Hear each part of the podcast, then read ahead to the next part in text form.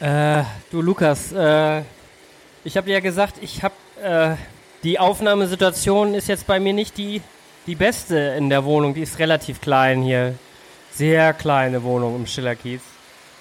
Äh, frag bloß nicht nach den Quadratmetern. Ich bin der, die Küche ist der einzige Raum, wo äh, ich jetzt aufnehmen könnte. Jetzt läuft die Waschmaschine, die Spülmaschine und der äh, Staubroboter ähm, plus Kühlschrank. Ja, letztes Mal hatten wir nur Kühlschrank. Musst du gucken, ne, ob du das irgendwie rausschneiden kannst. Danke dir. Äh, Daniel, wir waren jetzt eigentlich schon vor einer halben Stunde verabredet. Kannst du nicht einfach den Staubsaugerroboter eben ausmachen, dann können wir starten?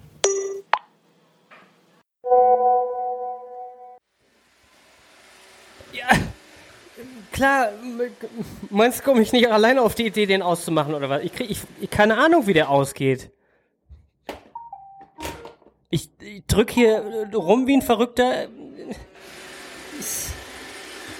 Keine Ahnung. Ich weiß es nicht, du. Ich, äh, ich kann den gerne in einen anderen Raum stellen, aber die Wohnung hat ja nur einen Raum, weißt du? Oh, nee.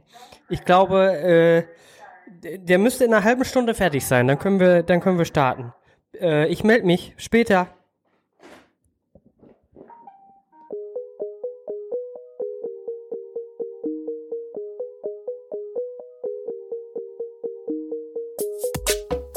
Feldmäuse, der Podcast. Mit Daniel und Lukas. You're my doll, rock and roll, feel the glamour in pink, kiss me here, touch me there, hanky panky. Das ist der legendäre Track Barbie Girl von der Band Aqua. Check das Lied aus von dem Album Aquarium 1997. Shoutout. Shoutout nach Dänemark. ähm, wenn ich, wenn ich solche Zeilen höre, dann, ähm, dann denke ich auch ganz oft an einen anderen Track. Und ähm, der Track, äh, sag mal, der enthält so einen Satz, der ähm, aus meiner Sicht der, einer der verletzendsten Sätze ist, den man so jemandem sagen kann. Ähm, und das hat bei mir so äh, die Frage getriggert, Lukas, äh, mal direkt die Frage an dich. Was war so das Verletzendste, was jemand zu dir jemals gesagt hat?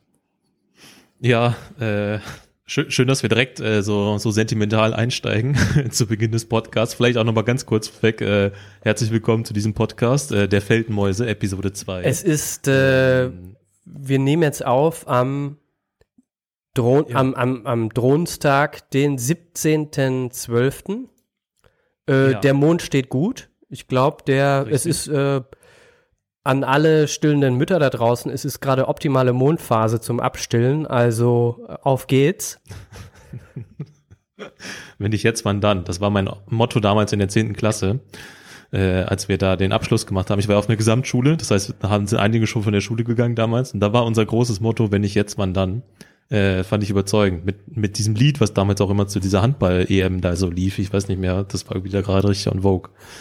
Aber das gilt jetzt auch für die stillenden Mütter. Ähm, noch einmal herzlich willkommen zu Episode 2 von den Feldmäusen. Ähm, mein Name ist Lukas, mir gegenüber sitzt Daniel, der sofort mit einer waghalsigen Frage geöffnet hat. Äh, Dann welche, äh, hau mal Frage, raus.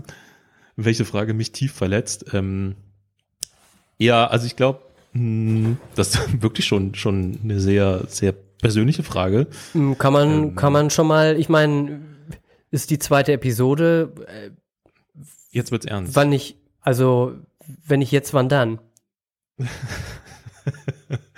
ähm, genau. Und ich glaube, es hat ja, wenn man so verletzt wird persönlich, habe ich ähm, gerade so ein bisschen drüber nachgedacht, liegt es ja entweder daran, dass man ähm, in seinen Schwächen nochmal bestärkt wird durch dieses, dieses, externe Feedback, was man sagt. Also irgendwie hat man sich ja so Glaubenssätze mal zurechtgelegt, von denen man irgendwie so davon ausgeht, dass das irgendwie so stimmt, ähm, wie man so als Person ist. Ähm, und wenn das dann irgendwie auch noch bestätigt wird von außen, dann, dann trifft das, glaube ich, einen hart. Oder das andere Pendant ist, wenn man irgendwas macht, von dem man davon überzeugt ist, dass das irgendwie gut ist, ähm, dann ist man vielleicht gekränkt, wenn das von außen nicht bestätigt wird. Genau, Aber ich glaube, für mich ist es eher und, das Erstere. Genau, und das Dritte, wenn man zum Beispiel einfach die Schulter ausgekugelt bekommt. Bei dir ist es jetzt. Das hat ja dann eigentlich, das ist ja nonverbal irgendwie. Bei dir ist es jetzt eher, eher das erste, das erste, ich habe das erste jetzt vergessen, weil du das zweite schon genannt hattest. Kannst du das mal kurz? Ja, ja, genau. Also das erste, dass man halt in seinen ähm, oder in seinen in seinen Schwächen irgendwie nochmal so bestätigt wird. Okay, ähm, du bist dir deiner Schwäche bewusst und dann kommt nochmal so ein Dödel daher und bestätigt ja, das Ganze verbal. Aber stimmt eigentlich gar nicht, wenn ich drüber nachdenke. Ist eigentlich eher andersrum. Und ich glaube, es ist, ähm, ich bin ja auch so inhärent, bin ich so ein kleiner People-Pleaser, Daniel. Weißt du? Ich gehe halt immer so des Lebens daher und möchte eigentlich, dass den Leuten um mich herum irgendwie gut geht und versuche auch relativ viel zu, zu tun. Ähm, und wenn mir dann aber jemand sagt, dass das irgendwie, dass so, wie ich mich so verhalte, dass das aber irgendwie Kacke ist oder so, ich glaube, das, das ist das, was mich schon verletzt. Und ich hatte tatsächlich auch so das Beispiel, ähm, es war so vor, vor vier Jahren oder so, da habe ich irgendwann mal auf so einem Projekt gearbeitet in der Arbeit und hatte da irgendwie so ein, ja, jetzt so retrospektiv muss man schon sagen, war das ein, war das so ein, also es war ein ganz schlimmer Mann, einfach ein ganz schlimmer Mensch, der da irgendwie so Programmleiter gespielt hat, ähm, der irgendwie in allen Belangen, ähm, außer physisch, war der eigentlich zwölf Jahre alt, muss man sagen. ähm, der war eigentlich 55, war halt aber, der war irgendwie so ein Donald Trump-Typ, weißt du? Ähm, und das war irgendwie, ich fand es dann schwer, damit umzugehen, aber trotzdem hatte ich so diese People-Pleasing-Attitüde. Aber irgendwann äh, hat er sich dann aber auch gegen, gegen mich verschworen, so wie eigentlich gegen die, weiß ich nicht, die Hälfte der gesamten Firma, die da so rumgelaufen ist. Ähm, und äh, hat mich dann in einer E-Mail respektlos und arrogant genannt. Und das hat mich dann irgendwie schon verletzt tatsächlich, weil ich eigentlich doch davon ausgehe, dass ich versuche immer möglichst respektvoll mit meinen Mitmenschen so umzugehen. Ähm, vielleicht, aber ich glaube, so in dem Fall hat es sogar irgendwie Sinn gemacht, also weil ich den halt wirklich, wirklich nicht leiden konnte und vielleicht hat er es irgendwie gespürt. Ähm, und das fand, fand ich doch sehr verletzend. Ähm, in den meisten Fällen versuche ich nämlich doch sehr respektvoll mit meinen Mitmenschen umzugehen. Ich glaube, du hast ja im Vorfeld schon beschrieben, auf welcher Skala der Wertschätzung der Kollege jetzt einzuordnen war. Ja. Hat das, aber es hat ja trotzdem keinen Einfluss auf äh, den Grad der Verletzung. Verstehe ich das richtig? Ja, in dem Fall glaube ich nicht. Das ist jetzt anders. Und jetzt bin ich irgendwie so ein bisschen erwachsener. Jetzt habe ich da ein bisschen mehr Abstand zu dieser Situation. Aber so damals in dem Moment mussten natürlich auch die Leute, ähm, die ich nicht leiden konnte, selbst die mussten mich mögen. Weißt du? Und deswegen ähm, war das dann, glaube ich, da ein kleiner Hit für mich. Verstehe. Ja. Ähm, die Frage, die mich, äh, warum komme ich mit der Frage? Äh, ja. Ich habe mich einfach mal, ich weiß gar nicht mehr, wie das äh, entstanden ist, den Song von, von Echt äh, in, in Dauerschleife gehört. Klar, klassischer Sonntagnachmittag. Du trägst keine Liebe in dir. Stark, ich meine, was kann man einer anderen Person verletzenderes äh, mitteilen. Letztendlich auch respektlos und arrogant, wenn man keine Liebe in sich trägt. Es stimmt, es ist, äh, finde ich, von der Formulierung her nochmal sehr guter Text. Sehr guter Text. Herr, aber bist du so richtig so ähm, wir hatten eben auch noch so, bevor wir die Aufnahme gestartet haben, hatten wir kurz über so 90s und Nullerjahre und äh, du hast mir ein Snippet oder ein, ein, ein Ausschnitt von der Serie Brooklyn Nine-Nine gezeigt, wo es um Backstreet Boys ging. Ähm, ist das, ist das so dein, dein Musikstil eigentlich, mit dem du dich normalerweise in deiner Freizeit so umgibst? Nee, null. das ist, du das immer nur so kleine Ausflüge? Äh, so das ist, äh, ist reiner, wie die jungen Leute heute sagen.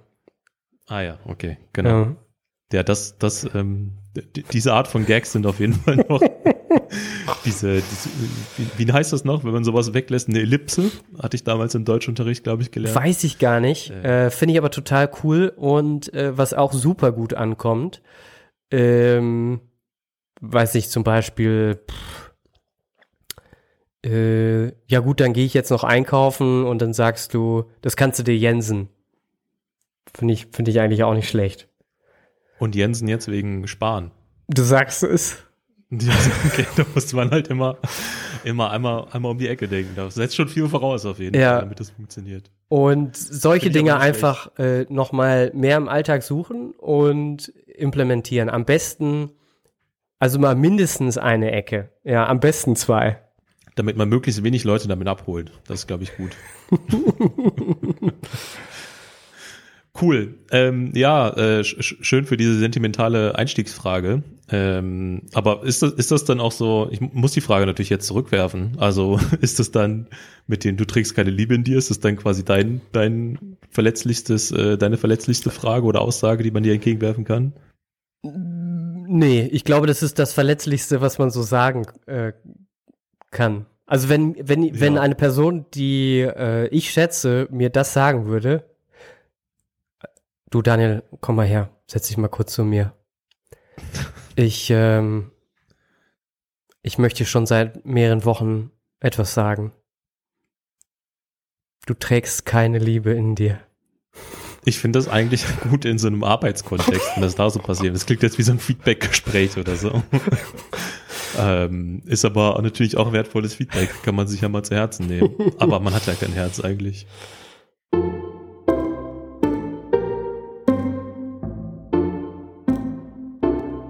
Der Bericht vom Feld. Dude, ich bin mir, ich bin mir ziemlich sicher, dass das hier die richtige Stelle ist. Äh, scheiße. Äh, Mann, ey. Äh, Lukas, du erinnerst dich an unseren Service für unsere Hörer in der ersten Episode? Der Bericht vom Feld, wo ich die 50 Euro verbuddelt habe? Die sind weg? Mann, wie kann das denn sein? Ganz ehrlich.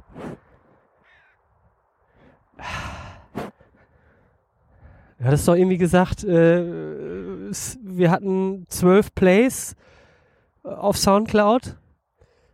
Elf davon waren meine und einer davon war deiner. Das kann doch jetzt nicht wahr sein. Ah. Du, Lu- Lukas, bei mir läuft gerade nicht so gut, äh, so finance-mäßig.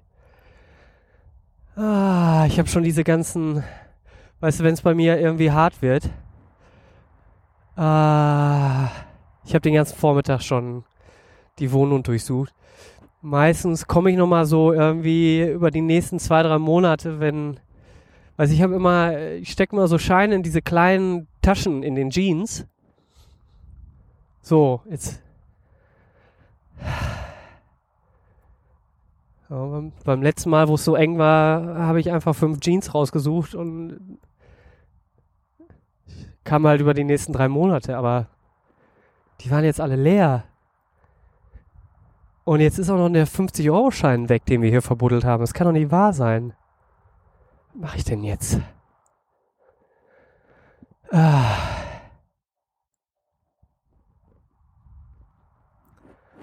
Du, wir müssen uns irgendwie äh,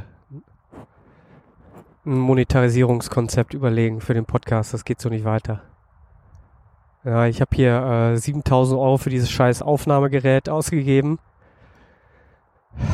Dann die Serverkosten für Feldmäuse.de und so weiter. Lass das mal umstellen auf auf, auf feldmäuse.org oder was? Das ist bestimmt günstiger, ha? Naja, äh, liebe Grüße ins, ins Studio. Ich buddel hier nochmal weiter. Es, äh, der muss doch hier irgendwo sein.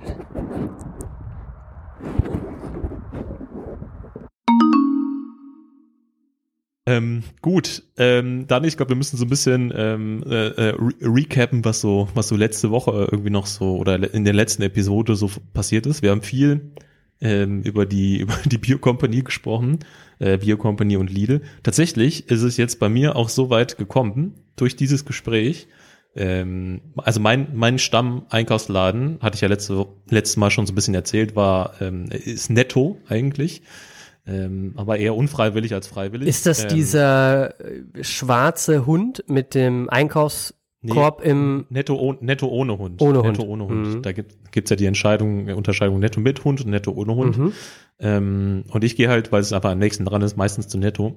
Und am liebsten, am aller, allerliebsten gehe ich aber zu Rewe. Weil Rewe, das ist einfach so das beste Einkaufserlebnis und das ist irgendwie auch so gefühlt so marketingmäßig, brandingmäßig, so auf so urbane Single-Leute wie mich ist das halt irgendwie so ausgerichtet. Während Edeka mehr so die Familienversion ist und ist halt dann Rewe dann doch eher so urbaner. Äh, und natürlich, als ich die letzten vier Jahre so in Köln gewohnt hatte, ähm, da ist halt alle 50 Meter ein Rewe, da kommt man gar nicht drum herum, weil die halt da eben wohnen. Und jetzt war es aber so weit, dass ich ähm, die Tage mal so rumgelaufen bin, spazieren gegangen, was man ja sonst anders, viel kann man jetzt gerade nicht machen in Zeiten der Pandemie und so, ähm, dass ich dann eigentlich mit dem Ziel, mal entfernter weiter weg einkaufen zu gehen, vielleicht mal bei Rewe, vielleicht mal bei einem Edeka. Ähm, einfach mal über den Tellerrand schauen. Einfach mal über den Tellerrand geschaut und bin einfach mal in Lidl rein, weil du das, weil du es so, so gepreist hast, so inoffiziell letztes Mal. Ähm, und bin da reingegangen und habe mich daran erinnert, dass ähm, das Lidl auch angeblich der Supermarkt oder die Supermarktkette in Deutschland ist mit der mit dem größten Portfolio an veganen Produkten. Ähm, das äh, konnte ich jetzt in meiner Erfahrung aber tatsächlich nicht wiederfinden, als ich dann da war. Und ähm, habe dann eigentlich nur so ganz, weil ich nicht wieder rausgehen wollte, ohne was zu kaufen, ähm, habe ich ein Kürbiskernbrot gekauft aus der aus der Backwarenabteilung für 1,93 ähm, und das schmeckt tatsächlich ziemlich gut. Du warst. Da bin ich schon sehr überzeugt. Ja, ich, wir haben ja Bildübertragung, du warst kurz davor bei Kürbiskern in der Mitte des Wortes, also Kürbiskernbrot. Da kann man auch schon wieder, sag mal, das Kinn kurz zur Seite und die Augenbrauen ja. hochziehen, oder? Kürbiskernbrot hat auf jeden Fall Potenzial dafür, das stimmt. Mhm. Ähm, was aber so generell und gerade auch so bei so Discountern echt so ein Guilty Pleasure von mir ist, sind diese Backabteilungen. Da ist ja auch viel räudiger Scheiß mit dabei, muss man wirklich so sagen. Ähm, das Brot, was man da kaufen kann, ist meistens gehört eigentlich noch zu der weniger räudigeren Kategorie. Ähm, aber da kann man ja auch so ähm, Streuseltaler, äh, Nuss-Nougat-Croissants oder irgendwie sowas kaufen. Ähm, eine Spinat-Käsetasche. Das, das sind alles so Produkte, äh, die, von denen ich eigentlich weiß, dass die ziemlich eklig sind, aber irgendwie kaufe ich mir die trotzdem manchmal gerne. Äh, und auch gerne aus einem Backautomaten oder irgendwie sowas. Das holt mich völlig ab. Du, äh, wo wir gerade dabei sind, äh, nochmal auf den letzten, auf die letzte Episode einzugehen. Ähm, ja. Wir haben äh, Feedback-Schreiben bekommen äh, von unseren Hörern. Und äh, hier war jetzt ein äh, Hinweis. Ähm, äh, es, es gibt Feedback für uns beide. Ja, aber ich ja. glaube, es ist jetzt eher an ähm, an mich gerichtet. Ähm, es wurde, es wurde festgestellt, dass erst die gute oder erst die schlechte Nachricht? Im besten Fall hast du ja ein Sandwich, oder? Zwei positive. Aber nee, vielleicht haben wir es nicht so weit geschafft. Nee, kein Sandwich. Also äh, zuerst die nee, gute. Dann erst die, dann, dann erst die, dann erst die gute. Erst die gute. So. Ja. Ähm, äh, gutes Feedback äh, das bezieht sich jetzt, ich habe jetzt aber rein zu, ich habe jetzt aus den ganzen Meldungen einfach zufällig mal eins rausgepickt. Ja, da braucht man sich jetzt nicht. leider nicht die Zeit. Da braucht man, alles. da braucht man sich jetzt nichts drauf einbilden, Lukas. Das ist jetzt zufällig ja. positives Feedback für dich. Ja. Ah ja. Und toll. zwar äh, wird dir gesagt, dass du außergewöhnlich ausdrucksstark bist. Ausdrucksstark, ja. ja. Äh, und dass dein Wortschatz äh, immens ist. Beispiel, ja. hier wird gesagt, äh, kaltweiße LED-Lampe. Finde ich, äh, ist schon. Ist ein, ist ein extravaganter Wort, ja, Wortzusammenschluss, äh, das stimmt, ja. Dis, disjunkte Mengen. Ja, gut, das ist aber mehr. Kon ja. Konsternieren. Weil, Kon konstantieren. Konsta konstan Oder konsternieren. Kon ich bin mir selber nicht sicher. Weiß ich jetzt auch nicht genau. Äh, ja. Äh, was ist das für ein Wort? Kannst du das nochmal kurz? Naja, ist es eine Mischung aus äh, Onanieren und Konstanz? Oder? Ja, äh, Konstanz. Oder äh, vielleicht ist es ein Nomen. Ja, es kommt von Konstantin. Das ist, ähm, also wenn es was mit Konstantin zu tun hat, ähm, dann ist etwas konsterniert. Hm. Äh, dann hast du so, sowas gesagt wie vegane Köstlichkeiten. Finde ich schon eine interessante Wortkombination. Also äh, das ist, der, das ist jetzt einer Hörerin aufgefallen. Äh, Sab ja. Sabrina aus Köln, ähm, liebe Grüße. Äh. Sehr ausdrucksstark. Äh, Sie hat jetzt noch was anderes geschrieben, aber ähm, genau. Ja, also müssen wir jetzt aber schon auf der anderen Seite halt, genau. Äh, ist jetzt, ist jetzt, ich kann es halt sagen, okay, äh, ich habe jetzt ja. irgendwie das Wort kompatibel äh, innerhalb der ersten zehn Minuten fünfmal verwendet in sieben verschiedenen Zusammenhängen. Äh, ist aber damit auch ausdrucksstark, oder? Mm, ja, und da hatte sie jetzt gesagt, äh, das wäre jetzt, da könnte man noch dran arbeiten. Naja, gut, man muss seinen Wortschwatz immer erweitern. Das ist das Wichtigste. Ich sag an der Stelle, liebe Sabrina, ich glaube, da ist einfach unser Podcast mit dir als Hörerin nicht kompatibel. ich frage mich, wie lange du dir den Gag schon im Voraus überlegt hast. Äh, Habe ich mir jetzt gerade überlegt. All, spontan. Das ist alles. Also auch spontan jetzt gerade aus der Hörer, aus den Hörerbriefen. Ist alles äh, spontan konsterniert. Ja. ähm, ich muss aber dazu sagen, dass ich ja, äh, für, also erstmal vielen Dank Sabrina für für das Feedback. Das ist ähm, tatsächlich immer sehr hilfreich für uns. Hm, Sabrina, so super cool. Küsschen, danke dir. Ja, Dankeschön. Ähm, diese diese Wortwahl, dass ich auch schon öfter gehört habe, dass Leute ankotzt, ähm, wie viele pseudo-akademische Begriffe ich so benutze. also ich werde auch häufig in meinem Freundeskreis darauf hingewiesen, dass das, äh, da, da sind wir jetzt eigentlich wieder, äh, auf eine Art auch arrogant verstanden werden kann. Ähm, und das kann ich voll nachvollziehen. Und ich glaube, es äh, rührt alles irgendwie aus so einer Zeit, als ich noch, als wenn man so Teenager ist, ne? Dann sucht man ja so nach einem Selbstkonzept und irgendwie hat viel Unsicherheit irgendwie so in sich drin ist so ein Gefühl, was man dann so hat und dann sucht man sich halt irgendwas, an das man sich klammern kann. Äh, und irgendwie fand ich es damals cool, möglichst komplizierte Wörter zu benutzen, weil ich halt irgendwie ein dummer Teenager war, glaube ich, der halt irgendwie versucht hat, ein Selbstkonzept zu finden. Ähm, und daraus rührt das, glaube ich, alles noch so ein bisschen, dass ich halt einfach nicht, dass ich das nicht losgeworden bin, diese Wörter zu benutzen. Ich bin, äh, ich will das noch nicht so richtig wahrhaben mit diesem Wortschatz. Hm. Ähm, vielleicht nutzen wir jetzt einfach mal diese gigantische Community, die sich innerhalb der letzten zwei Wochen aufgebaut hat.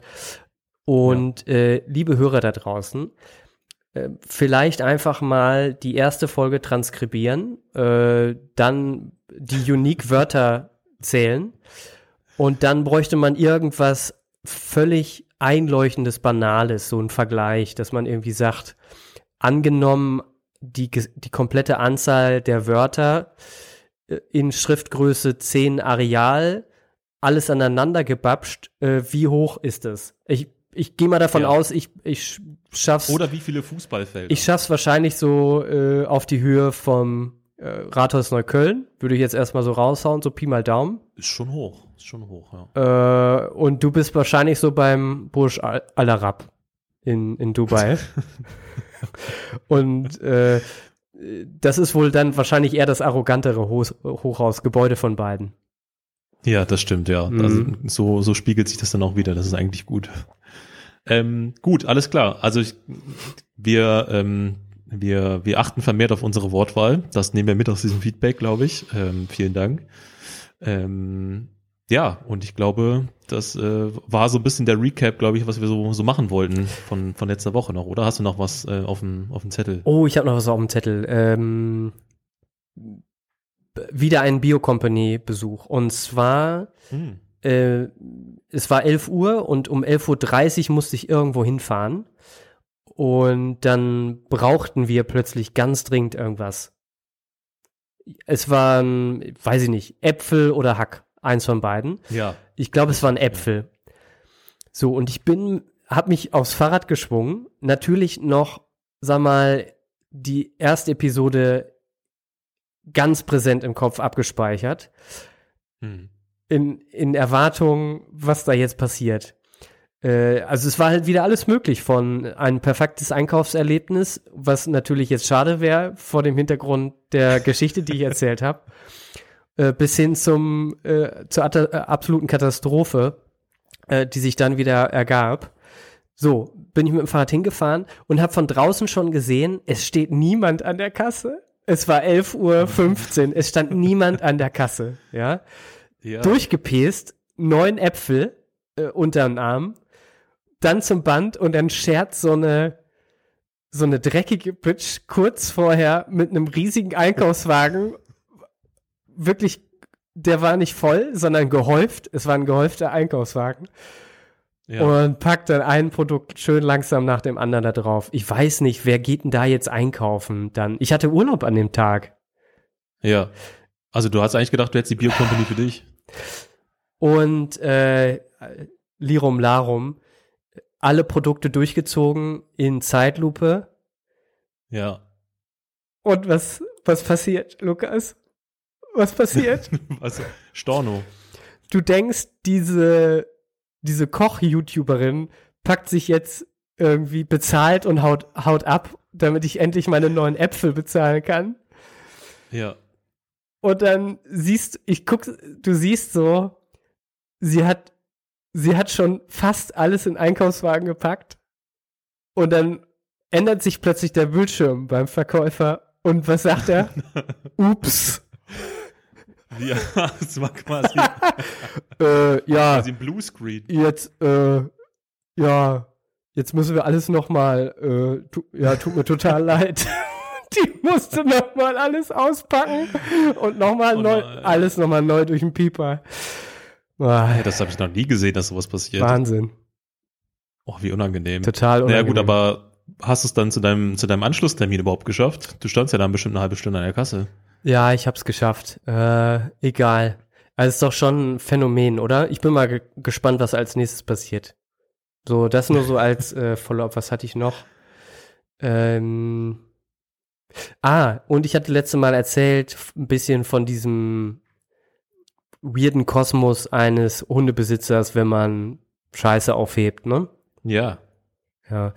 Und äh, ich sag mal so, so unangenehm wie das ist, ich habe das, äh, ich finde, man kann sich das dann auch irgendwann mal zunutze machen.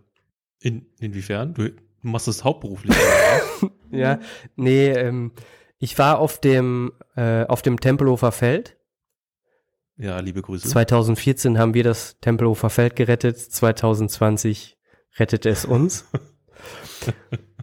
und es, äh, es war schweinekalt. Ich hatte meine Handschuhe vergessen und äh, die Scheiße ist halt warm. Und das äh, ist ah. definitiv äh, ein Punkt. Ist halt nur eine Hand, aber ähm, Ey, besser als nichts. Eben. Du siehst ja das Positive darin, das finde ich gut. Das ist ein ganz neuer Enkel. Ja. Schön. Gefällt mir gut. Das ist eine sehr positive Ich glaube, jetzt haben wir aber auch alles aufgearbeitet. Ja, richtig. Daniels Weihnachtsständchen. I'm dreaming of a prime Christmas. Please see the link I said below. Credit cards are glowing in parcels are snowing to me. For Lord Bezos, go on your knees. I'm dreaming of a prime Christmas.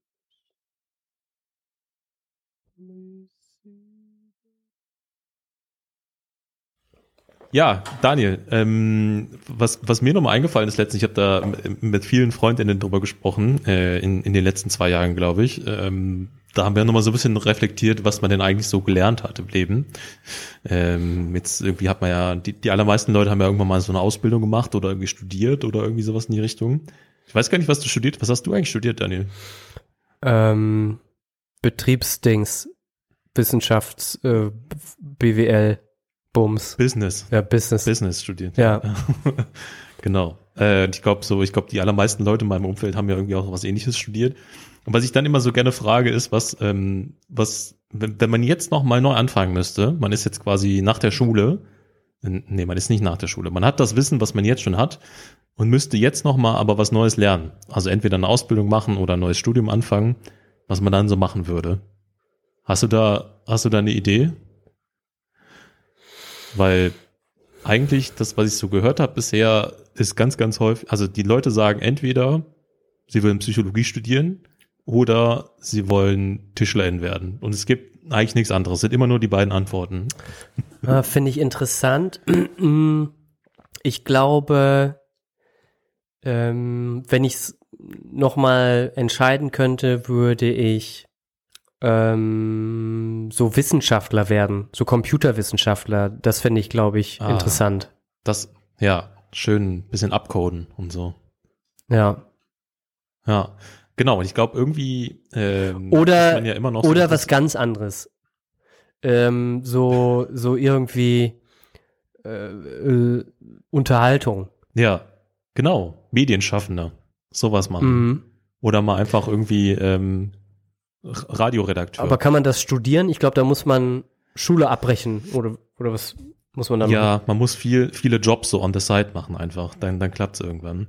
Ähm, ich will aber so ein bisschen von, von meinem Studium erzählen. Und zwar habe ich, äh, ich habe ja VWL studiert oder Economics, wie es ja auf Neudeutsch heißt. Ja, Sekunde, was würdest ähm, du denn äh, studieren, wenn du das nochmal? Ach so, ja, genau. Also ich habe halt jetzt dieses Economics studiert und äh, bin, bin auch ziemlich happy mit gewesen. Ähm, und ich glaube, wenn ich jetzt nochmal studieren müsste, würde ich wahrscheinlich Psychologie studieren oder eine Schreinausbildung. Es ist halt wirklich so. Das ist ganz schlimm. Und äh, weil ich in Psychologie nicht reinkomme, weil ich dafür zu dumm bin, äh, würde ich wahrscheinlich äh, Philosophie studieren oder so. Ist es bei Psychologie? Ich dachte, Psychologie ist äh, ja ist schwierig reinzukommen, ja?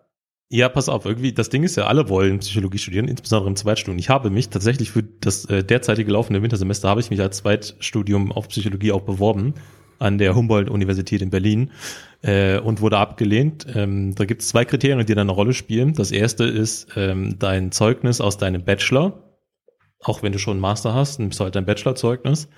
Ähm, und, also da gibt es maximal vier Punkte und weitere elf oder zwölf Punkte kannst du erreichen durch ein Motivationsschreiben. Und in dem Motivationsschreiben musst du halt ähm, darlegen, warum du da jetzt noch äh, ein Zweitstudium auf einmal machen möchtest. Ähm, und, und da gibt es halt für äh, unterschiedliche Gründe unterschiedliche Punkte. So, da würde ich jetzt mal sagen, da gibt es wahrscheinlich so Seiten wie Motivationsschreiben, Psychologiestudium.de, wo man das für 100 Euro runterladen kann, oder? Ghostwriter quasi. Ähm, nee, ich, ich weiß doch ziemlich genau, was man da eigentlich reinschreiben müsste, damit man da volle Punktzahl kriegt. Und das ist, wenn es halt einen sehr, sehr guten Grund hat, dass du noch ein Zweitstudium machen musst. Äh, das klassische Beispiel ist halt, wenn du Zahnchirurg werden möchtest, dann musst du halt Medizin und Zahnmedizin studieren. Dann hast du einen sehr guten Grund, nachdem du Medizin studiert hast, nochmal Zahnmedizin anzufangen. Was jetzt bei mir aber der Fall war, ist ja, dass ich äh, da quasi reingeschrieben hatte in eine, in eine sehr elaborierte Art und Weise auf eine DIN A4-Seite. Ähm, ja, hab bald Bock, Leute, lasst mich rein. ich will das irgendwie so als Hobby, als Zeitvertreib machen. Und natürlich kriegt man da nicht viele Punkte. Und äh, was dann passiert ist, äh, letztendlich ähm, gibt es pro Semester oder pro Jahr fünf Studienplätze für Psychologie, die halt Zweitstudierenden vorbehalten ist. Ähm, und ich habe mich dann auf Warteplatz 98 wiedergefunden und ich hatte wenig Hoffnung, dass die 93 Leute vor mir ähm, dann, dann doch keinen Bock hatten auf das Studium, für das sie sich beworben hatten. Äh, deswegen ist das so ein bisschen, ist das so ein bisschen ausgeträumt, der Traum. Äh, bin aber überhaupt nicht mad darum, weil es wahrscheinlich schon Leute gibt, die das, die das nochmal ähm, wichtiger finden, das jetzt nochmal zu studieren oder so. Deswegen schon okay. Ich will aber ein bisschen was aus, aus VWL erzählen und äh, da kommen wir jetzt zu einer Rubrik dieses Podcasts äh, und die nenne ich Economics 101. Rezession. Der Markt. Gleichgewicht. Fiskalpolitik. Angebot. Treibhaus. Nachfrage. Inflation. Nutzen. Geldentscheidungen. Economics 101 mit Lukas ich möchte in dieser Rubrik ein paar coole Erkenntnisse aus, aus Economics äh, darstellen, weil es ja irgendwie auch so eine Wissenschaft, äh, so, eine, so eine praxisnahe Wissenschaft ist, obwohl es erstmal nicht so scheint. Äh, und heute das Thema, mit dem ich mich in meinem Studium ein bisschen beschäftigt habe, ist ähm, ökonomische Ungleichheit. Daniel. Ein Thema, was uns alle etwas angeht, was äh, in der Debattenkultur unserer Gesellschaft angekommen ist. Warum habe ich das ähm, iPhone 11 und andere haben das iPhone 7? Richtig, genau. Und das fällt uns jeden Können wir das rausschneiden? Ich wollte das eigentlich andersrum machen. Warum habe hab ich das iPhone 7 und andere haben das iPhone 11? Und genau darum geht es nämlich auch. Man denkt, äh, ich glaube, die allermeisten Leute ordnen sich, was so Einkommensverteilung angeht, völlig falsch ein. Äh, und ich habe ein paar Stats mitgebracht, Daniel. Ähm, mal angenommen, du wärst jetzt Single, ähm, verdienst 3000 Euro brutto pro Monat, ähm, hast jetzt kein Haus oder irgendwie sowas oder hast jetzt auch keine Aktien, die du nebenbei irgendwie noch hast, womit du irgendwie Dividende verdienen würdest. Ähm, mit diesem Einkommen, 3000 Euro brutto im Monat, 36.000 Euro brutto pro Jahr, was schätzt du, äh, in welchem Perzentil du damit bist in der Einkommensverteilung in Deutschland? Also, was glaubst du, wie viele Prozent der Leute in Deutschland verdienen mehr als du? Ähm, ich bin jetzt nicht so gut im Schätzen. Ähm, ich vermute mal, es ist eine unerwartet hohe Prozentanzahl.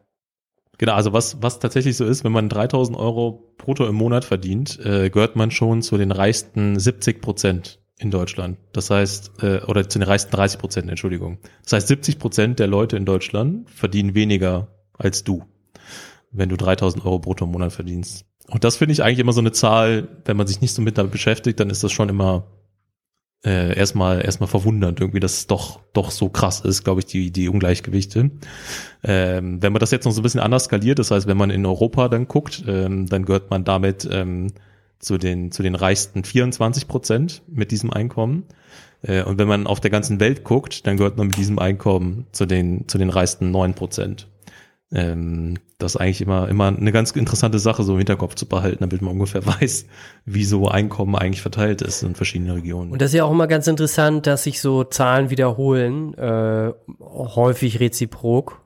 Einfach mal einen Ausdruck zu, wenden, zu verwenden, den ja. ich ähm, regelmäßig gerne verwende. Klar. Ähm, also du gehörst zu den 30 Prozent der Reichsten sozusagen. Wenn du 3000 Euro brutto verdienst und die, oder mehr. Genau, und die Wahrscheinlichkeit, dass du einen Podcast äh, hast, ist dann 70 Prozent. ich glaube, so lässt sich das ganz gut zusammenfassen. Oder dass man in Berlin in einem Startup arbeitet oder irgendwie sowas. Ich glaube, das ist alles, ähm, das gehört alles zusammen, das stimmt. Das ist ja das, das, was man an der Wissenschaft dann Korrelation nennt. Ähm, genau, und ich glaube, das, das ist eigentlich nur das, was ich noch so ein bisschen mitgeben möchte, was halt irgendwie so für mich damals in, dann, wenn man sich im Studium damit beschäftigt, ja, im Studium beschäftigt man sich dann irgendwie auch so damit, was sind ja die Ursachen für solche Ungleichheiten, was sind die Folgen eigentlich davon und äh, ist das jetzt gut oder schlecht oder ist das irgendwie egal? Ähm, und ich finde es einfach ein interessantes, interessantes Feld. Ähm, und das, was ich ja mit diesem Podcast dann einfach nur erreichen möchte, wenn ich diese Zahlen vorlese, ist, ähm, Leute, checkt mal, wie privilegiert ihr seid. also, dass man halt mal ein bisschen eine realistische Einschätzung dafür hat, wie viel man eigentlich verdient oder äh, wie viel man auch eben nicht verdient und wo man sich so einordnen kann. Ich glaube, das hilft in so einer Wahrnehmung und in so einer Debatte. Ein, einen kleinen Stat habe ich noch, äh, und da können wir die Rubrik auch wieder schließen. Und zwar äh, Vermögen ist noch ein bisschen anders verteilt als Einkommen. Ähm, und da habe ich eine, eine Zahl rausgesucht, ähm, beziehungsweise zwei Zahlen. Ähm, in Deutschland haben die äh, 50 Prozent vermögensärmsten Leute weniger als 0 Euro Vermögen. Das heißt, im Durchschnitt haben die Leute Schulden. Ähm, das heißt, das sämtliche Vermögen, was in Deutschland existiert, ist erstmal nur auf einer Seite der Gesellschaft, auf eine, auf einer Hälfte der Gesellschaft verteilt. Äh, und dann innerhalb dieser Gesellschaft, die überhaupt Vermögen hat, ähm, gibt es halt die Top, Top 10 Prozent äh, in Deutschland, die 70 Prozent des gesamten Vermögens haben. Ähm, und das natürlich erstmal ein krass, krasses Ungleichgewicht. Jetzt müsste man noch mehr darauf eingehen, okay, was bedeutet das denn eigentlich alles? Ähm, was, hat das, was hat das für Folgen? Ähm, das sprengt jetzt aber den zeitlichen Rahmen. Deswegen müssen wir da vielleicht in einer weiteren Episode von äh, Lukas Economics 101 drauf eingehen. Und für heute war es das erstmal. Rezession.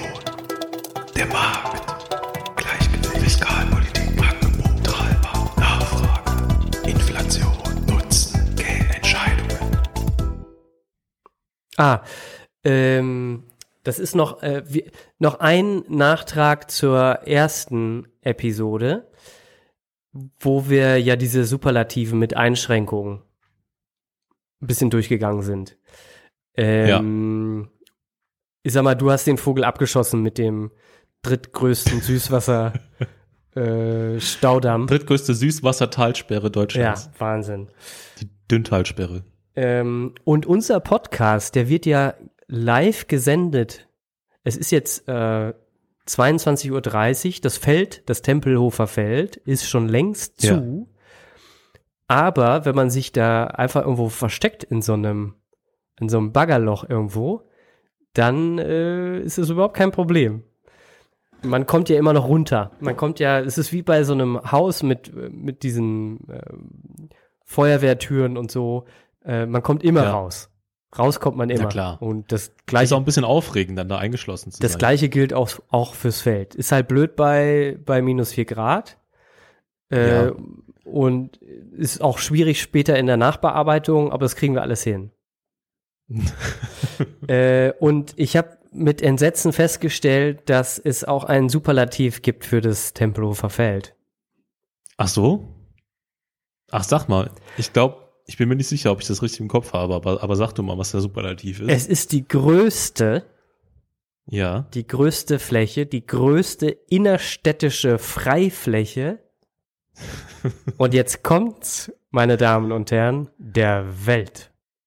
Nein. Hä? Jetzt wirklich? Der Aber- Welt.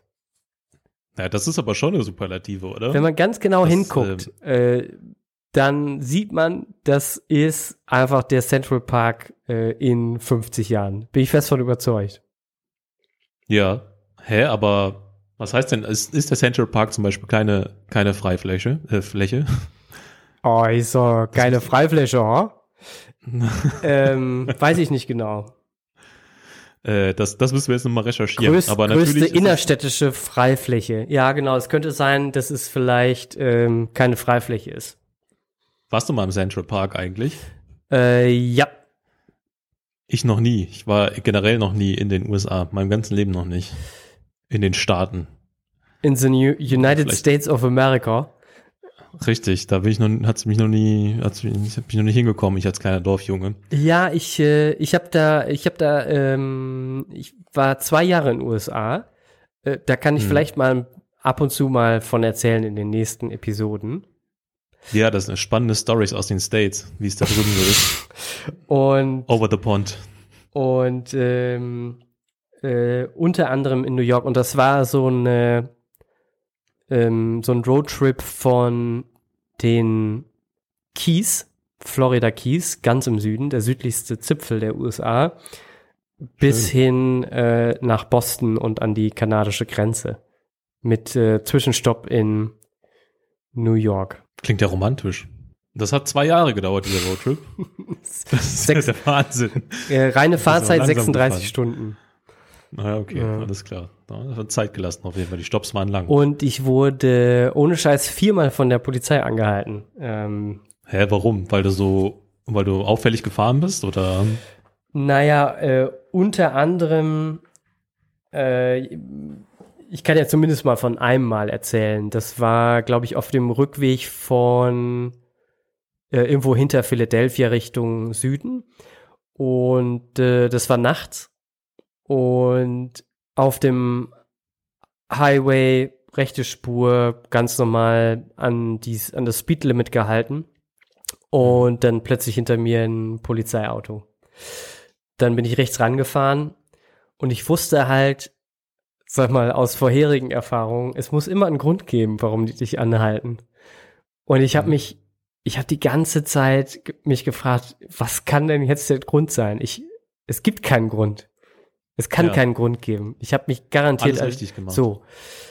Und ähm, halt diese ganz klassische angsteinflößende, bedrohende Situation, die man aus amerikanischen Filmen kennt, mit Taschenlampe und arrogantem, lautstarken äh, Polizisten, äh, der bohrende Fragen stellt. Ja. Und äh, dann sollte ich mein Handschuhfach öffnen. Und Okay. ich hatte mir äh, das, ich hatte so ein Auto gekauft, da war noch das Originalradio drin. Das kann ich einfach als äh, Tech Daniel nicht. Und habe mir ein neues Radio gekauft. Hatte das aber noch Toll. nicht so richtig eingebaut und die Schrauben waren in so kleinen Tütchen drin. Ja. Und dann holt er diese kleinen Ah. Tütchen raus und fragt, Verdächtig. what's that? Und ich, und ich erkläre ihm halt, dass das, es war alles fein. Am Ende waren die, flogen die Schrauben darauf. Und der hat mich angehalten, weil ein äh, rechtes, weil das rechte Rücklicht nicht funktioniert hat. Ah ja, okay, Ja. es war eigentlich ein Service, Service-Dienst. War eine. Service-Dienstleistung am Ende. Das ist ja eigentlich nett, tatsächlich. Ja. Ja, aber kannst froh sein, dass du ja, ähm, dass du ja weiß bist, weil sonst, sonst hättest du wahrscheinlich mit dem, mit dem, mit dem Leben fürchten müssen dann in der Situation. Ja. Das ist schon hart.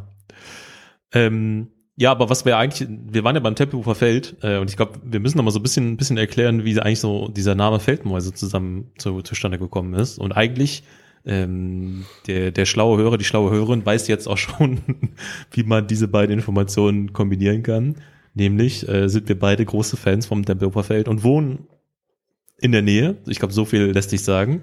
Äh, ohne dass jetzt die, die Massen vor unseren Haustüren stehen und uns die Bude einrennen. Damit hast du den ersten Teil des Titels erklärt. Ich bin sehr gespannt, wie du den zweiten Teil erklärst.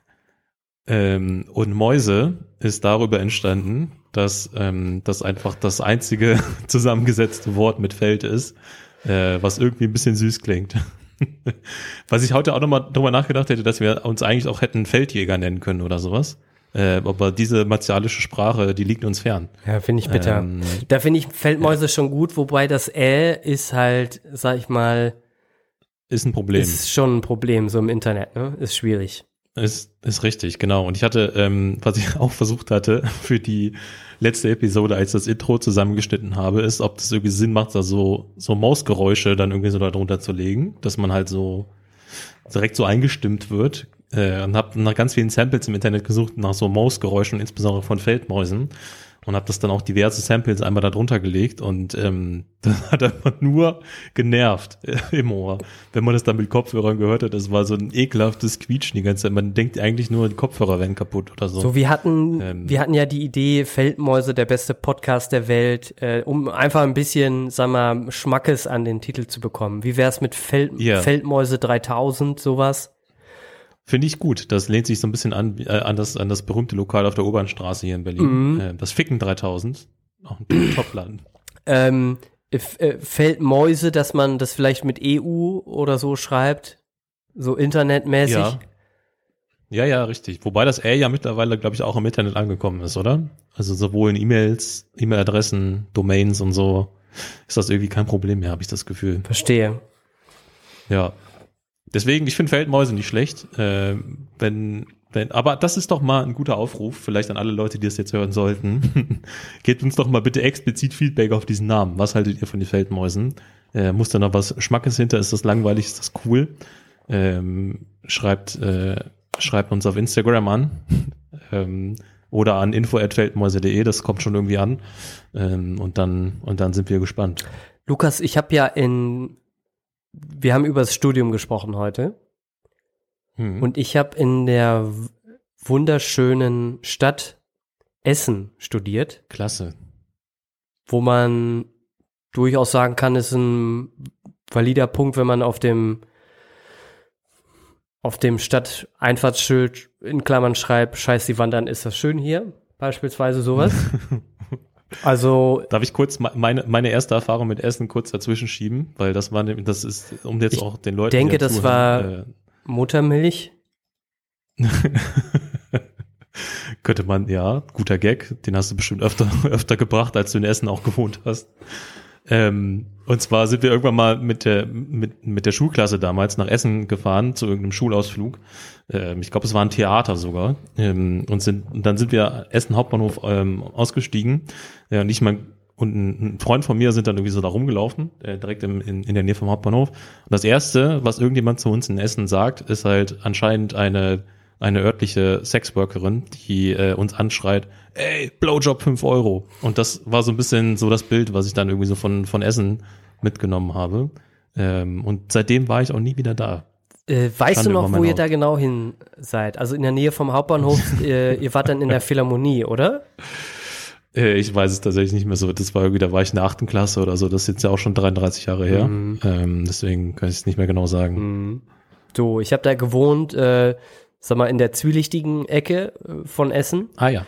und mh, ganz tolle Sozialstudien, die man da machen kann beim Einkaufen im Aldi und so weiter.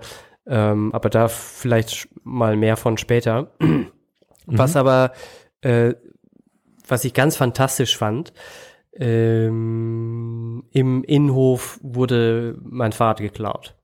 So, was muss man immer machen? Zwei Sachen, wenn das Fahrrad geklaut wird. Punkt eins. Ähm, äh, die Rahmennummer hat man wahrscheinlich ja schon irgendwo hinterlegt. Polizei anrufen, auf jeden Fall. Anzeige, ganz genau. Du brauchst auf jeden Ja. Fall eine Anzeige, weil Ja. du gehst ja dann damit äh, zur Versicherung. Und du willst Ah, dann ja. irgendwie ein neues Fahrrad haben. Wie, wer zahlt das denn? Haftpflichtversicherung? Ich denke. Ah ja. So. Das zweite, was du brauchst, ist, äh, du musst, äh, du brauchst so einen Wisch vom Fundbüro für die Versicherung. Oh, weil es- von welchem Fund? Es könnte ja, na na, vom äh, Fundbüro der Stadt. Und in diesem Fall vom Fundbüro in Essen. Ja, okay. Und äh, das sind die beiden Dinge, die du brauchst. Du brauchst einfach nur eine, eine, so eine Anzeige und so einen Wisch vom Fundbüro. Die Öffnungszeiten vom Fundbüro kann man gerne mal googeln, das ist ganz interessant. Ah ja. Ähm, und ich dachte, also ich habe, ich dachte, ich rufe da einfach mal an, Klar. Pragmatisch. weil ich hatte da jetzt relativ wenig Lust, äh, irgendwie umsonst dahin zu fahren oder dann dahin zu fahren und festzustellen, dass ich nochmal hin, hinfahren muss. Ja. Dann wähle ich die Nummer vom Fundbüro in Essen. So, und dann macht es, am Telefon macht das dann so, tut, tut, Glück. Und dann sage ich, ja, hallo, hier ist Daniel, äh, bin ich da richtig beim Fundbüro? Und was wird mir entgegnet? Ja, sicher, Sie haben doch die Nummer gewählt. Fand ich super gut. Das war die beste Antwort ever. Ähm, Ja, wirklich, ja. Das sollte man sich eigentlich aneignen, dass man, dass man so eigentlich auf solche Rückfragen äh, reagiert. Das hat man ja häufiger, dass die Leute dann fragen, spreche ich hier mit Lukas äh, Römer und dann frage, sagt man, sage ich hab sofort, habe ich mir jetzt gerade fest vorgenommen. Ja, na klar, ist doch meine Nummer. ja, na sicher. ja. Was ich, ähm, was ich äh, auch immer überzeugend fand, ich hatte mal auf einem, äh, ich habe mal mit jemandem zusammengearbeitet, der äh, immer ans Telefon ging. Ähm, nee, eigentlich noch viel besser, er hat immer Leute angerufen und hat dann gesagt, hallo, guten Tag, Sie sprechen mit Wim van Aken. Was ich großartig fand. Das, ist, das hat dann direkt irgendwie so eine komische Aktiv-Passiv-Verteilung irgendwie so in diesem Telefonat. Das ist, ähm, das ist irgendwie, hat mich das überzeugt und klingt ein bisschen royal auf jeden Fall. Auch nicht nur wegen des Namens, sondern einfach nur wegen dieser Aussage. Absolut. Ich hatte mal einen Kollegen, der hieß äh, mal, Manfred Gaul. Und dann hat er immer gesagt, wie das Pferd. Aber sowas Blödes machen ja irgendwie alle immer. Und ich stehe mich da auch immer, aber ich sage auch immer äh, Lukas Römer. Römer wie die alten Römer damals. Und das, es funktioniert aber tatsächlich viel zu gut. Deswegen äh, werde ich es auch nicht aufgeben. Auch, auch wenn Leute, Freundinnen von mir, die dann neben mir stehen, während ich sowas sage, immer so ganz äh, beschämt gucken, äh, wenn ich das sage. Viele von unseren Hörerinnen da draußen wissen genau, was es ist. Alltagssexismus. Wurde schon oft drüber gesprochen. Es gibt so viele Geschichten und Beispiele und auch ich möchte gerne eine erzählen. Und zwar ist es, äh, wir sind gerade in einer sehr kritischen äh, Situation. Es ist Corona, es ist Vorweihnachtszeit, es wird nicht besucht. Was bedeutet das? Maximale Komplikation und absoluter Ausnahmezustand im Hinblick auf das Thema Pakete. Am ja. Ende musst du eigentlich alles von irgendeiner Filiale abholen. Ja, richtig. So, jetzt bin ich zu so einer Filiale, sag mal so nach anderthalb Stunden Wartezeit, war ich dann dran und hab dann einfach meinen Personalausweis vorne hingelegt. Ich weiß ja, dass da ein Paket für mich ist. Ich sehe es Hm. ja im, im, in, in diesem Internet. Und dann ist äh, die ähm, ist die Mitarbeiterin nach hinten, kam aber irgendwie zehn Minuten lang äh, nicht zurück. Dann kam sie total, also rote Birne, nass geschwitzt, kam sie wieder zurück und hat gesagt, ja, nee, ich habe hier kein Paket. Da äh, haben sie sich vertan. Müssen sie nochmal irgendwie, keine Ahnung. Ich sag, nee, Ja. ich habe äh, hier ein Paket, ich habe hier eine Nummer, können Sie mal, ich gebe Ihnen die Nummer. Habe ich ihr die Nummer gegeben, hat sie nachgeguckt? Ja, hm, ja, das muss hier sein. Naja, gut, dann gucke ich nochmal. nein. Und dann Oh. kam sie irgendwann mit einem Paket und äh, hat dann gesagt, naja, hätten sie ja mal gleich sagen können, dass, äh, dass das hier an ihren Mädchennamen geschickt wurde. ja, verstehe. Ja. Aber das, aber, aber hast, aber wo ist jetzt der Sexismus quasi dabei? Ach so, Mä- Mädchenname meinst du? ja. Das ist, Naja, gut. ja, das, ich denke, das ist, äh, also ist ja mindestens mal vergleichbar mit dem Sexismus, der da draußen von unseren Hörerinnen ähm, empfunden wird. ja. Ja, ja, also es ist, ähm, ja, aber es ist schon, schon richtig. Ich sehe jetzt gerade das Profis Bild, du hast das gleiche Bild, äh, also Augenbraue hoch, Kinn kurz seitlich. Es, es liegt aber vielleicht auch daran, dass ich parallel da, da, dabei gerade auf Google Maps versuche, äh, mich in Essen nochmal zu orientieren, aber das, das werde ich jetzt, glaube ich, aufgeben. Aber die, ähm, die, die, äh, die, diese Sachen, äh, was du gerade beschrieben hast, da, da, da Ich ähm, weiß gar nicht genau, sagt man einen Jungenname? Im Englischen heißt es, glaube ich, Maiden Name. Heißt das dann, äh, ist, ist es dann auch? Ja, das ist ist wahrscheinlich schon am ehesten mit so einem Mädchennamen übersetzbar oder sowas. Mhm. Ähm, aber, aber das sind ja so, sogenannte Microaggressions, ne? So, so bezeichnet man das ja, glaube ich. Also Die Sachen, die ja eigentlich so per se erstmal nicht, ähm, nicht so, so, so, so ultra belastend sind, aber so in der Summe dann natürlich schon das, darauf einzahlen, dass man irgendwie eine, eine Art von Diskriminierung erfährt. Wenn du mich fragst, solche Ähm. Leute sollten zuletzt geimpft werden, ganz ehrlich. Naja, aber ich glaube, äh, ich glaube, du bist ja jetzt ohne, ohne großen Sexismus-Skandal da zumindest rausgekommen. Aber natürlich äh, ist, ist das ein, ein Teil von solchen Microaggressions, das stimmt. Hi, Lukas hier aus dem Schnitt. Ich hatte eben davon erzählt, dass ich darüber nachgedacht hatte, ein paar Mäusegeräusche mit ins Intro zu schneiden. Ähm, ich wollte euch mal kurz ein paar davon zeigen, damit ihr wisst, äh, was ihr eigentlich verpasst habt. Hier vielleicht mal das erste Sample. Hm. Interessant. Ähm, hier das zweite Sample, was ich gefunden hatte. Gut, ja. Und hier eigentlich mein Lieblingssample, was ich fast benutzt hätte.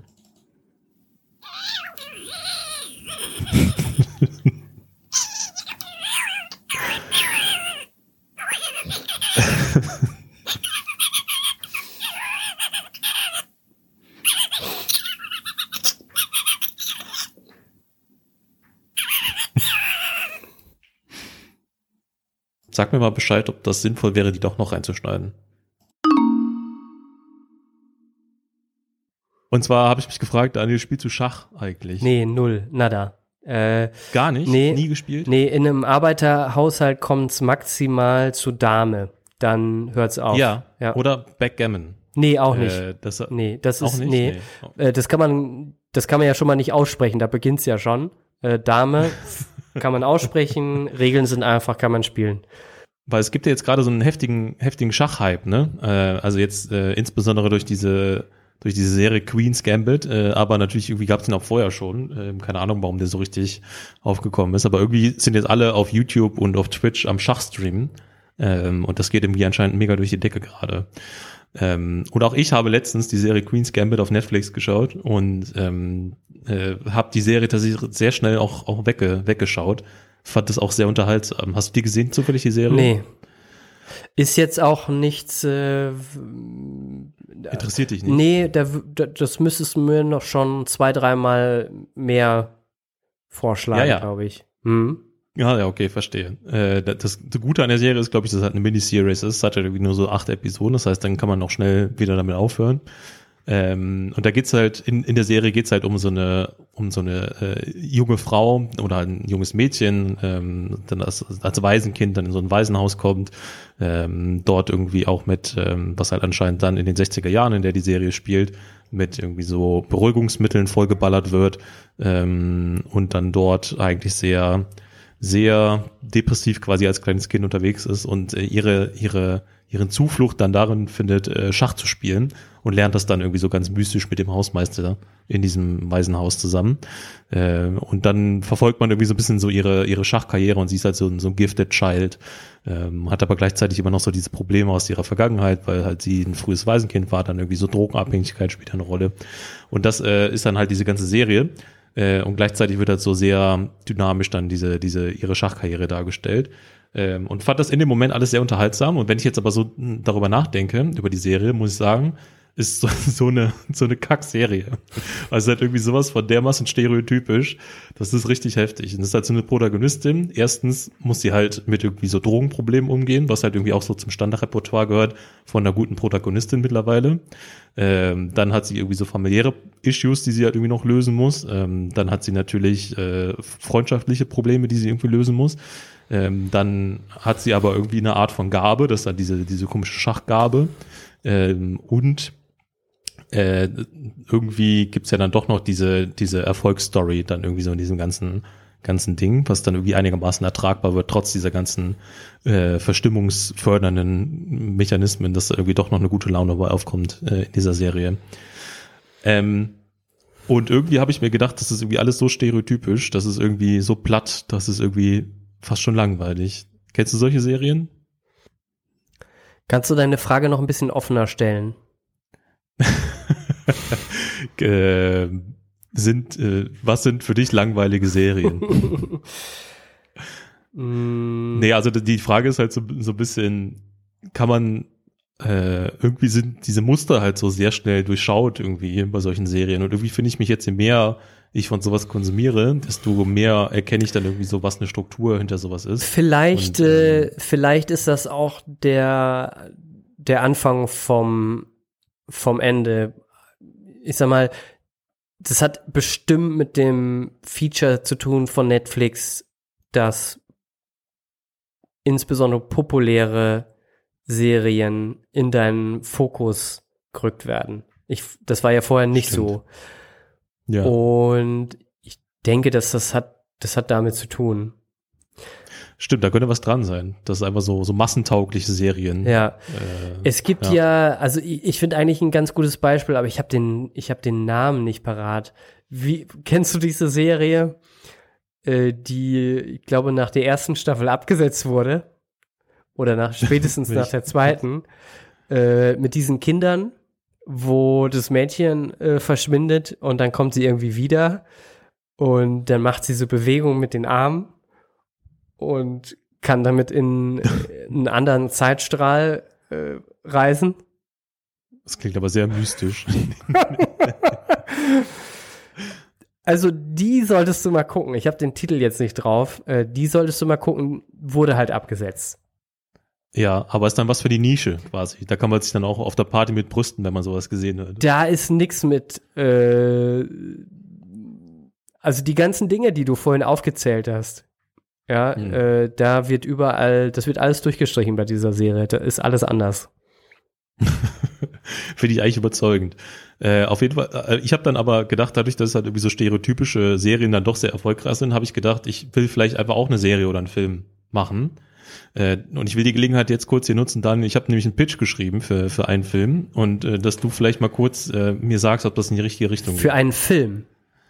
Ja, es ist wahrscheinlich eher ein Film, könnte auch eine Serie sein. Ich bin mir da noch ein bisschen unsicher. Ähm, da würde ich als, sag mal, aus der Brille eines Netflix-Bosses äh, geschaut, äh, Serie ja. sagen.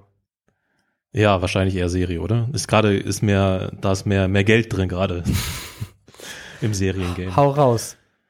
Ähm, äh, Lukas auf, ist schon mal ein sehr guter äh, Vorname in diesem ganzen Film-Business-Ding. Stimmt, ja. Oder auch Nachname. Ähm, die Synopse ist wie folgt. Der schüchterne 14-jährige Ryan Brown ist in seiner Highschool in Winslow, Arizona, ein Außenseiter und wird vom coolen Quarterback und Mädchenschwarm Michael Harris regelmäßig gemobbt. Stopp! Würde ich schon mal, äh, würde ich schon mal cineastisch, atmosphärisch mit äh, mit so Nischen B-Seiten 90 Hits aufladen. Ja. Ja, ja, absolut, genau. Kann man, kann man noch machen. Äh, vielleicht der, noch der, so der drei Jahre geht das noch. Aber der Schmerz wird auf jeden Fall, der muss auch deutlich werden von dem Ryan. Also, dass der da gemobbt wird vom Quarterback. Das Wie ist, alt ist, ist der? elementar. 14. Zu dem Zeitpunkt. Perfektes Alter. Perfektes Alter. Richtig. Ja. So, jetzt die aufmerksame Vertrauenslehrerin Rebecca Wallace nimmt sich dem Fall an. Beim gemeinsamen Minigolfen entdeckt sie Ryans großes Talent für den Sport. In welchem Land sind wir gerade? In den USA. Wir sind in Winslow, Arizona. Mhm. So, und jetzt? Und du, und du hast äh, quasi schon, ja, du hast schon, du hast schon den nächsten Trend im Internet im Blick. Ja? Es Ja, ist ich- halt ich- aktuell Schach, aber ganz Ja. klar, in drei, vier Jahren ist es Minigolf. Ja, genau. Pass auf. Und das geht dann wie folgt weiter. Über die nächsten Jahre entwickelt sich Ryan zu einem begnadeten Minigolfer. Das viele Mobbing hat aber auch bei ihm Spuren hinterlassen. Er leidet unter Panikattacken und Vertrauensproblemen und flüchtet sich in exzessives Minigolfen und das Konsumieren von Opiaten. Bis er eines Tages mit 21 auf ein Turnier in Gatlinburg, Tennessee, der wunderschönen und empathischen Jennifer Gordon begegnet, die seine ärgste Rivalin um den National Champion Titel ist, aber sich auch zu seiner besten Freundin oder vielleicht auch mehr entwickelt. Ein Konflikt aus Ryans mentalen Problemen, seinem Wettbewerbsgeist und einer potenziellen Liebe entsteht. Das wäre der, das wäre der Pitch quasi. Fände ich cool und wenn man dann den gesamten Mainstream irgendwie in so eine Nische hebt, äh, wo dann in der letzten Folge der ersten Staffel der Typ einfach irgendwie an Loch 18 steht und dann, sag mal, so ganz äh, aus dem Nichts so ganz weirde Bewegungen mit seinem Arm macht und einfach mal einen anderen Zeitstrahl bereist. Ich habe ich hab auch schon einen Titel für den Film oder Serie. Äh, und zwar heißt er im amerikanischen Original heißt er dann einfach nur Holes, wie die, wie die Löcher. Und hat aber dann im Deutschen halt er noch den Untertitel Holes, Liebe auf Bahn 12. Wie, wie findest du es? Finde ich großartig. Finde ich großartig. Ja, ich- ich- Wir müssen jetzt so noch sein. äh, dann an ähm, potenzielle Schauspieler äh, denken. Aber ich würde mich da einfach nur an irgendwelchen No-Names bedienen. Ja, das ist ähm, Das ist ein, das, ist bringt die irgendein pickliger, das ist ein irgendein pickliger äh, Lockenkopf, äh, den Ja. du in der Einkaufsstraße von Klar. einer 100.000 äh, Einwohnerstadt ansprichst. Ja, ja, genau. Das sind der Child Stars. Das geht groß raus. Ähm, ich ich habe sonst noch einen Pitch, einen anderen noch, äh, wenn du den auch noch hören willst. Absolut, hau raus. Vielleicht, ja. Aber der ist dann, ähm, der spielt mehr mit den, ähm, mit den Elementen von so einem Berlin-Film. Kennst du so typische Berlin-Filme? Ähm, gibt's ja, gibt's ja ganz häufig, die dann mehr so, ja, bisschen versuchen so an, äh, entlang der Nische irgendwie so zu sein. Melancholisch, grau, äh, definitiv ein Hm. One-Take. So. Ja, ja, genau sowas, ja, richtig, genau. Die quirlige 21-jährige Catalina Sancho ist gerade aus ihrer Kleinstadt im Süden Spaniens nach Berlin-Friedrichshain gezogen. Stopp. äh, ersetze Queerlige. Ja, meinst du? Quirlig meinst du eher melancholisch? Die Queerlige. Äh, das passt nicht. Das ist, äh, das ist zu wenig dope. Äh, Verträumt. besser und jetzt brauchen wir noch ein, ein trauriges, verbittertes Element. Ja, pass auf, das kommt ja alles noch. äh, nach Berlin-Friedrichshain gezogen. Hier will sie sich doch noch ihren Traum eines Designstudiums erfüllen, nachdem sie gerade ihren Job als Angestellte im örtlichen Einwohnermeldeamt und ihre Beziehung zu ihrer Jugendliebe Carlos de Santiago nach vier Jahren aufgegeben hat. In Berlin angekommen, freut sie sich über die neuen Eindrücke und knüpft an der Universität der Künste schnell Kontakt mit der gebürtigen Berlinerin Luisa Frisch und ihrem feierwütigen Freund Bjarne Cornelsen. Das Paar führt Catalina in die Nachtwelt Berlins ein, in der sie sich zunächst in einem Cocktail aus Feiern, Drogen und Sex verliert. Dabei macht Catalina auch erste zögerliche bisexuelle Erfahrungen mit Luisa und Bjarne. Das ist ganz elementar. Nach einiger Zeit merkt Catalina, dass sie die Kontrolle über ihre Impulsivität verliert. Das Studium hinkt, sie kommt in finanzielle Schwierigkeiten und ihre persönlichen Beziehungen bröckeln. Sie steht am Scheideweg. Schafft sie rechtzeitig den Absprung oder versinkt sie in dem Sumpf des Berliner Nachtlebens? Punkt, Punkt, Punkt. Äh, perfekt getroffen. Ich kann hier äh, mich im Grunde, ich brauche mich hier nur umdrehen und auf das Hinterhaus schauen. Ähm, es könnte, es könnte, jedes Fenster wäre ein Treffer. Ja. Ja, richtig. Und, der, und, da, und die Serie oder der Film heißt einfach Ecstasy. Das ist einfach. Cool. Ja. Also damit werde ich jetzt mal versuchen, glaube ich, so ein bisschen ähm, unter unter die unter die Medienschaffenden auch zu gehen, weil eigentlich, also das hat mich da halt bei Queen's Gambit. Ähm, eigentlich ist es einfach. Man nimmt einfach so ein paar Stereotypen, mixt die irgendwie so zusammen. Wichtig, äh, die weibliche Hauptdarstellerin muss immer wunderschön sein. Und dann läuft's eigentlich von selbst. Gut, ich glaube, das, das wäre das, was ich auf jeden Fall loswerden wollte. Wenn ihr dazu noch äh, interessante Gedanken habt oder so, lasst mich das bitte wissen. Ähm, ich muss, äh, muss das noch ein bisschen verfeinern, aber dann werde ich es bald mal, glaube ich, bei, wo, wo reicht man sowas eigentlich ein? Bei so Filmstudios oder so?